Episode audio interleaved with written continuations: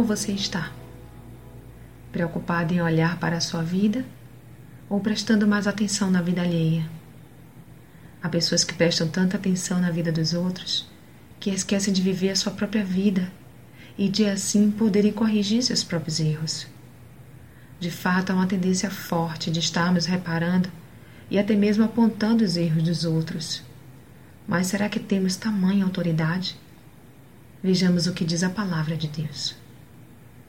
Como podes dizer a teu irmão: Irmão, deixa-me tirar o argueiro que está no teu olho, não atentando tu mesmo na trave que está no teu olho?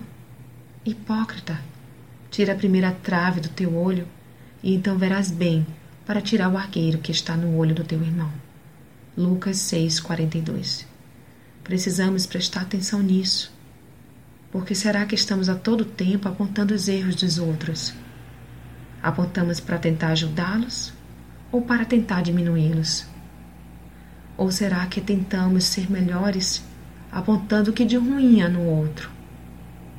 Cuidado com isso. Quem ama seu irmão tenta ajudá-lo com cuidado e amor.